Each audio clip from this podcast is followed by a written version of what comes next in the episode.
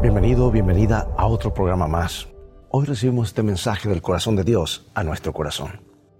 Por lo tanto, ya que ustedes han sido resucitados con Cristo, busquen las cosas del cielo, donde Cristo está sentado a la derecha de Dios. La evolución técnica y material de nuestros días ha hecho que muchas de las cosas que antes llamábamos lujo, hoy las consideremos útiles y necesarias. El hombre promedio de nuestro tiempo, en razón de sus posesiones y sus comodidades, despertaría la codicia aún de los reyes del pasado. Pero nuestro privilegio posesivo parecería que nunca nos conformará del todo y siempre vamos en busca de algo más, mejor y más nuevo. Y en algunos casos este afán llega a ser tan absorbente que ni aún nos deja disfrutar de lo que ya tenemos. Muchos se hipotecan, por ejemplo, por años con el solo deseo de adquirir mayores ventajas para su vida, para su hogar. Entonces, ¿qué ocurre? El hombre se torna un esclavo de sus propias posesiones. No manda él en su presupuesto, sino las cuentas que debe pagar y su propia vanidad que debe alimentar. Por supuesto, estas palabras están lejos de condenar las ventajas de la vida moderna.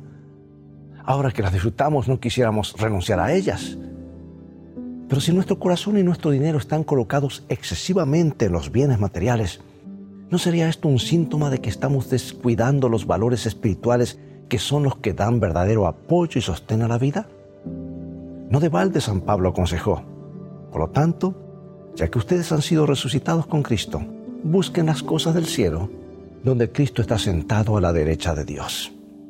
Esto es lo que también Jesús declaró cuando dijo, buscad primeramente el reino de Dios, dando por sentado que todo lo demás vendría por añadidura, incluyendo los bienes transitorios de la vida.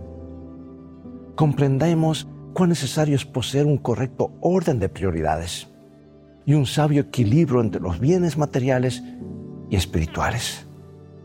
Dios te bendiga y recuerda, en el viaje en el cual transitamos por la vida, necesitamos un buen GPS y estos son los principios de la Biblia y un buen guía que es nuestro Señor Jesús.